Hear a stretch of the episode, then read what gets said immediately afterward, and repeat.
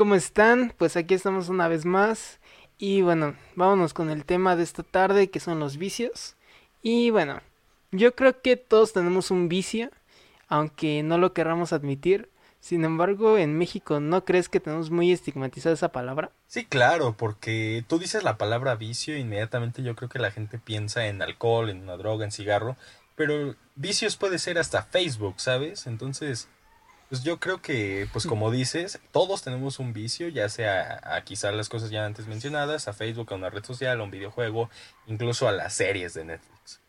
Es que al final es más una cuestión ética y moral que de verdad una cuestión de salud, porque mira, date cuenta, las personas, eh, yo no tengo esos vicios que son conocidos más como los vicios comunes, ya sea el alcohol, el cigarro, las drogas, que son cosas mal vistas, pero obviamente tengo otros vicios que como no son mal vistos, pues normalmente la gente los pasa por alto cuando al final de cuentas muchos de esos también pueden llegar a tener las mismas repercusiones que si no se, supongamos una persona tuviera eh, algún otro vicio, por ejemplo, fumar. Ok, pero ahora que mencionas tu vicio, ¿qué vicio sería el que tú consideras que tienes? Es que es muy chistoso porque recientemente lo descubrí que mi vicio es más pues la coca, la Pepsi, todo, en general los refrescos, no sé por qué extraña razón.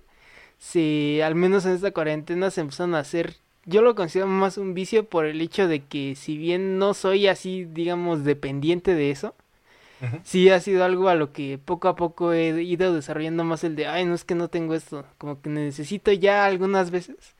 Lo he empezado a asociar un poco más con la cuestión de que me ayuda a despertarme y así. Más porque, digo, al final de cuentas tú también eres estudiante, tú lo conoces. Esa experiencia de las desveladas haciendo tarea y normalmente creo que siempre recurría a la coca cuando estaba así como desvelándome porque tengo que entregar un proyecto. O por ejemplo en mi trabajo igual, eh, al menos ahorita ya empecé a administrar mis tiempos, pero antes sí era como de, ay, chin, me voy a desvelar, pues vamos por una coca y así. Y no sé, de hecho, eso es muy chistoso porque mucha gente igual dice que está mal y todo, pero a final de cuentas eh, sí se puede considerar, al menos en mi parte, yo me la creo que es un vicio porque si de repente ya he dado pues el análisis y solo simplemente basta con darte cuenta cuánto te gastas en una cosa y ya de ahí como que empiezas a decir no pues creo que sí es un vicio tú tienes algún vicio o, o bueno ponle que no sea tú este la coca un vicio pero ya se te hizo un hábito no de sí exactamente es más un hábito sí exactamente ya se me ha hecho más un hábito. Sin embargo, eh, estaba leyendo por ahí justamente de que dicen de que los malos hábitos terminan en vicio, cosa que yo no espero que me pase, pero muchas veces se da y justamente el ejemplo es conmigo de que eh, se confunde una cosa con otra y eso lleva a, que pues al final de cuentas termine haciéndose de verdad un vicio y creo que eso no solo pasa conmigo, puede pasarle a cualquier fumador, a cualquier alcohólico, que dice, no, pues es que nada más me tomo uno de vez en cuando porque me relaja o con las drogas, todo. Pero a final de cuentas, eh, yo creo que más bien no es tanto si se debe o no se debe consumir algo, sino más bien es aprender a tener un balance, ¿tú crees? Sí, claro. ¿Tienes vicios de alguna cosa? Pues no sé si considerarlo un vicio porque no es algo como tuyo que es alimenticio.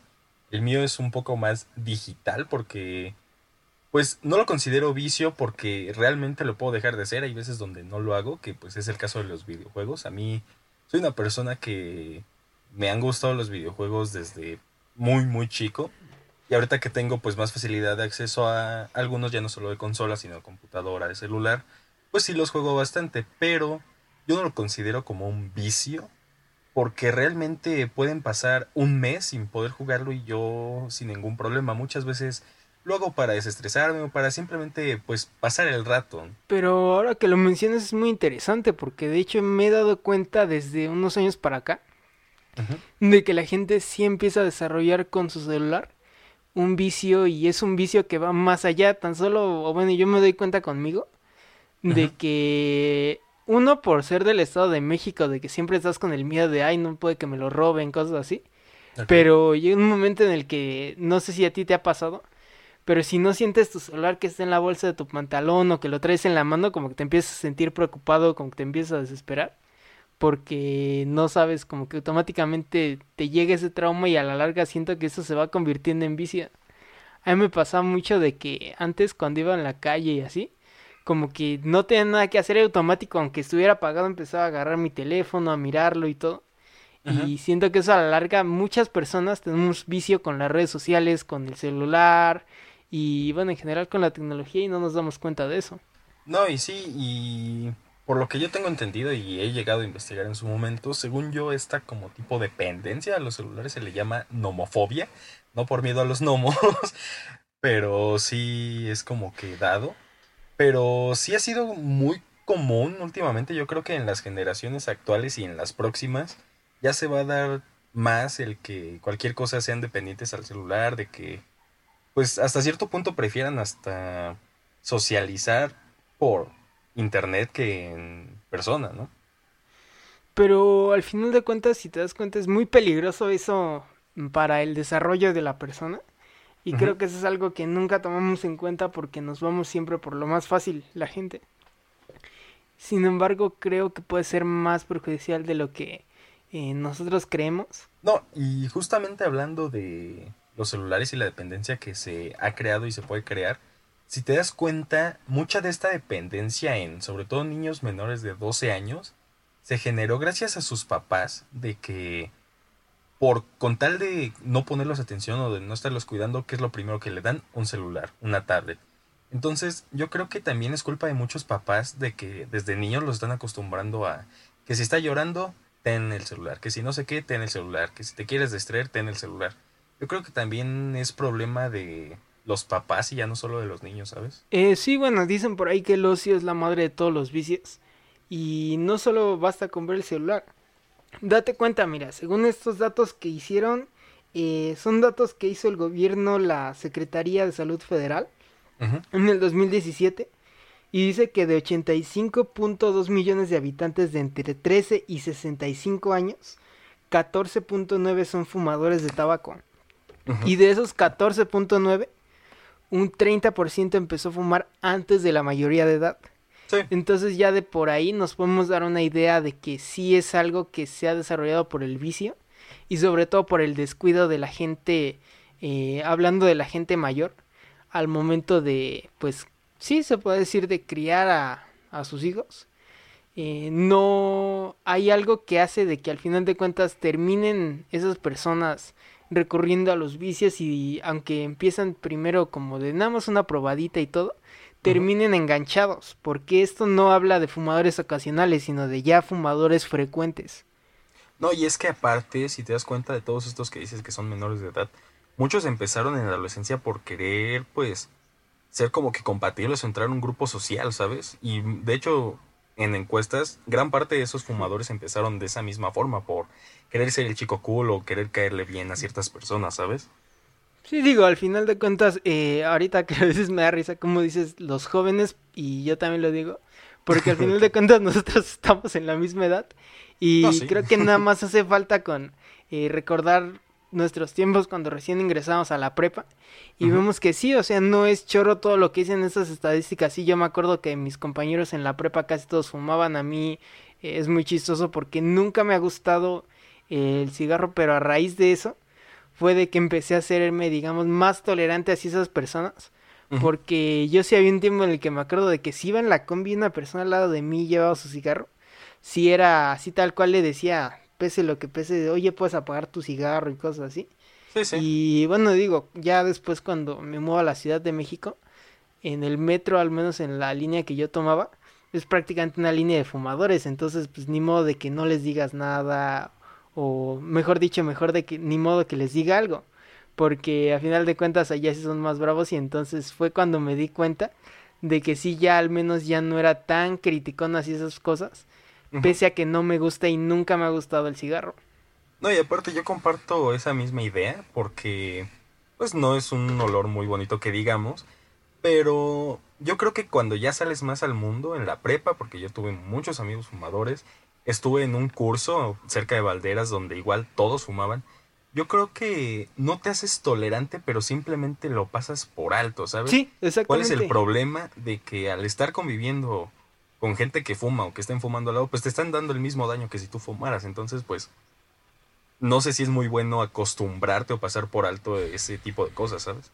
No, o sea, tampoco estoy diciendo que sea bueno ser fumador pasivo, pero estás de acuerdo de que al menos en nosotros ya es, pues, pues al final de cuentas es lo mismo tanto tener la convicción de poder dejar un vicio como lo es el cigarro, como tener la convicción de poder soportar a la gente que está metida en esas cosas.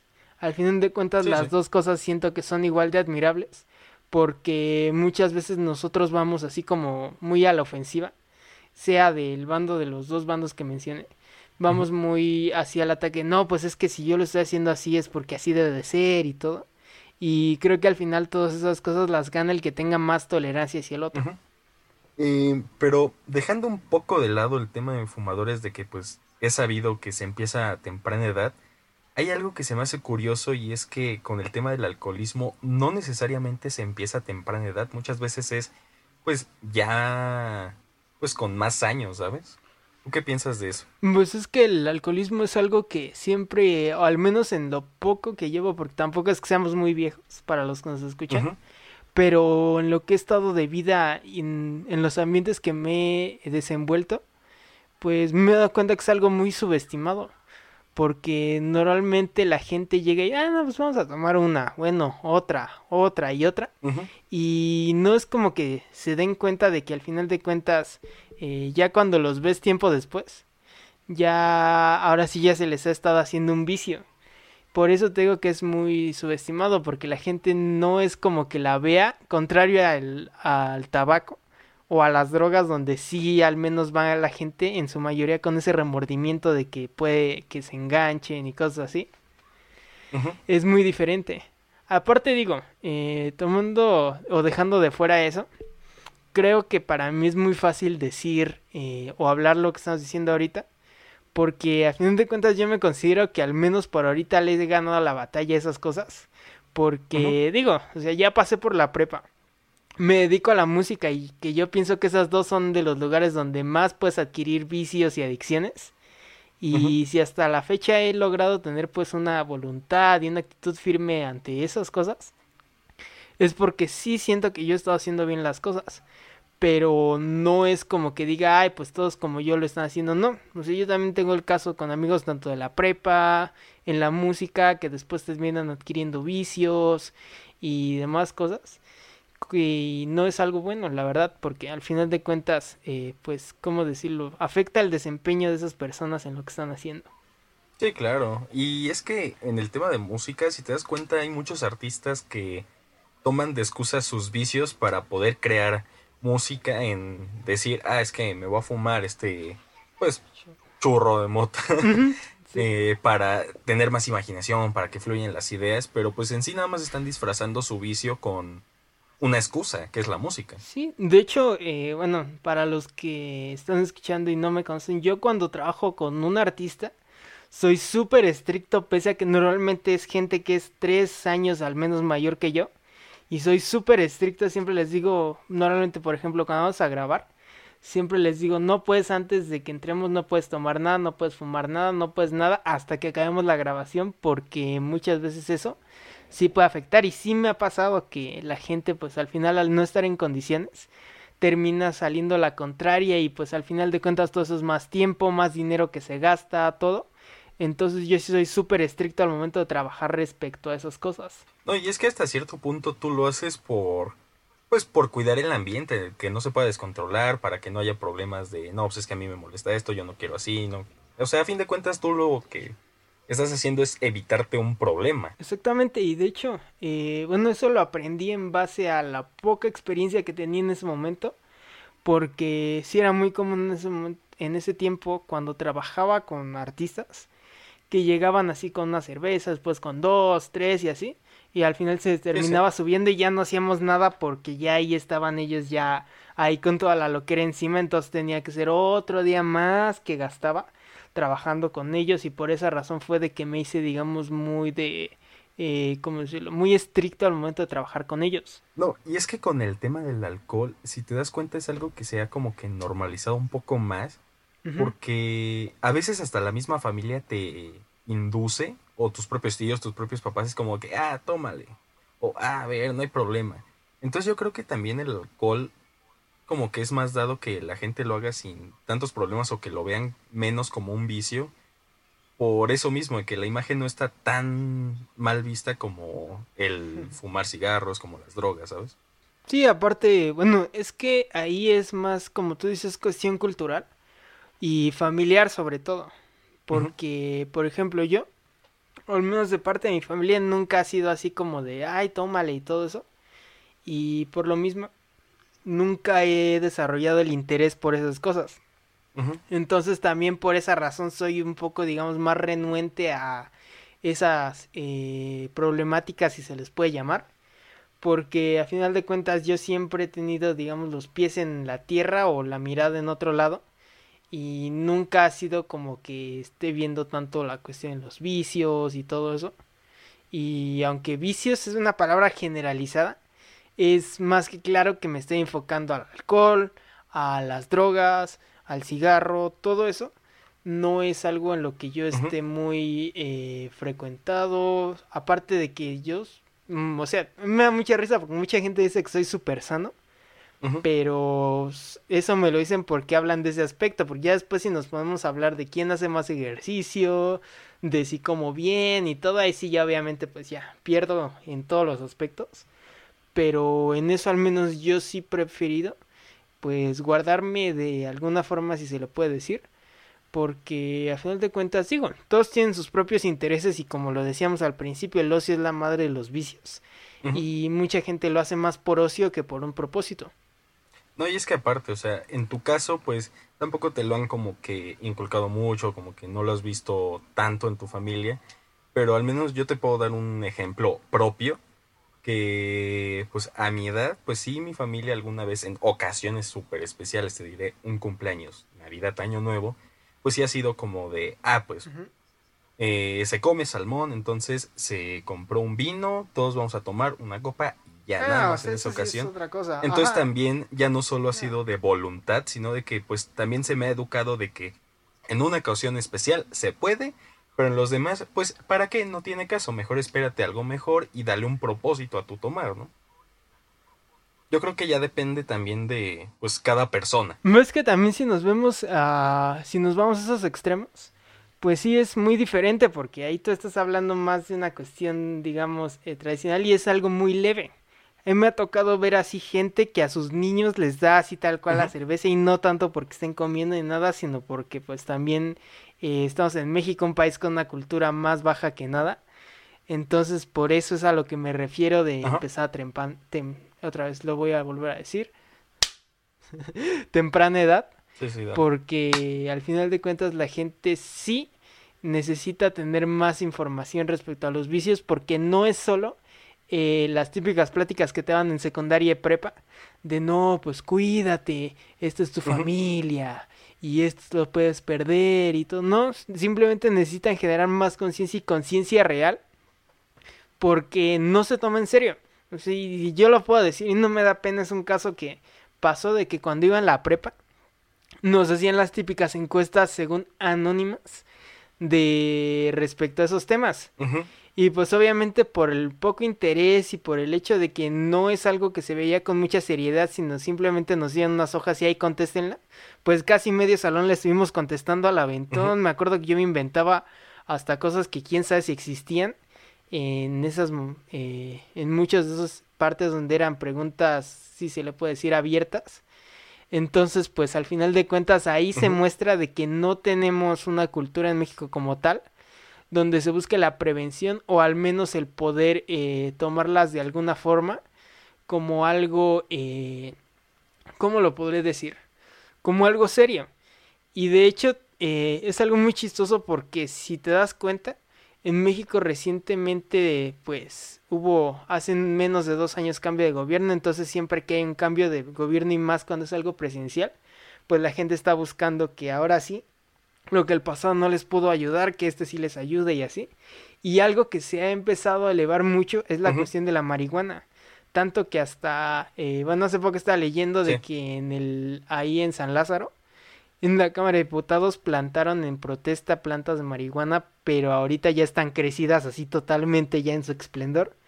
Y es ahí donde, bueno, básicamente me empecé a, pues a pensar si de verdad estará bien prohibir ciertas cosas o hacerlas así como tan abiertas, porque si te das cuenta, quizás se logre la prevención o al menos se logre de que no estén al alcance de todos, pero se crea el morbo, se crea un morbo mayor aún que si estuviera al alcance de todos y lo podemos ver hace eh, una semana más o menos que pasó lo de Oaxaca donde pues prohíben el consumo de comida chatarra y bebidas azucaradas y automáticamente de seguro y yo lo sé porque yo tengo amigos en Oaxaca a los que les pregunté en ese momento y sí se empezaron a disparar el consumo de estos por lo mismo de que es el morbo de que la gente decía, ay no, pues ya, si ya le van a pedir INE a una persona para comprar unos chetos, pues vamos a hacer más y así.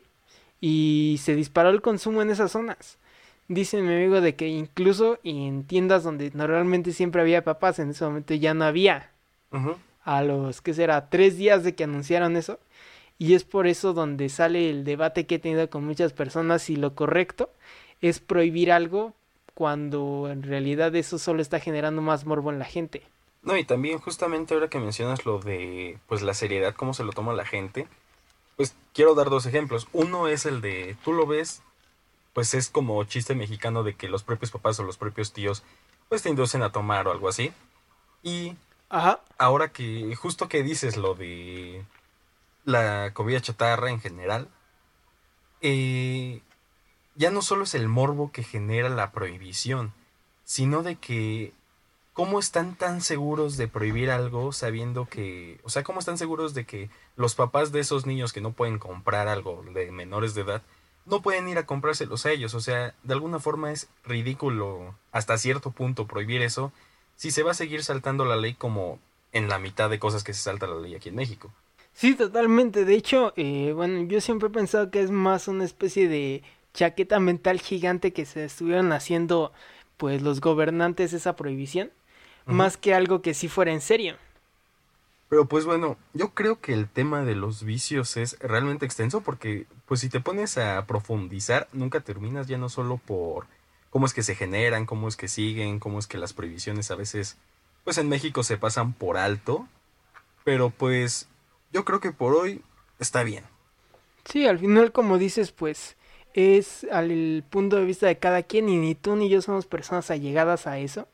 Entonces nos faltaría conocer la experiencia de alguien que sí es eh, viciada y digo, no hace falta que lo traigamos, puedes buscar miles de ejemplos en internet y hay algunos que están hasta muy eh, tristes de ver cómo una persona los, pues sí, se va cayendo y se termina destruyendo por un vicio de cualquier cosa. Pero bueno amigos, se nos ha acabado el tiempo, pero no los temas.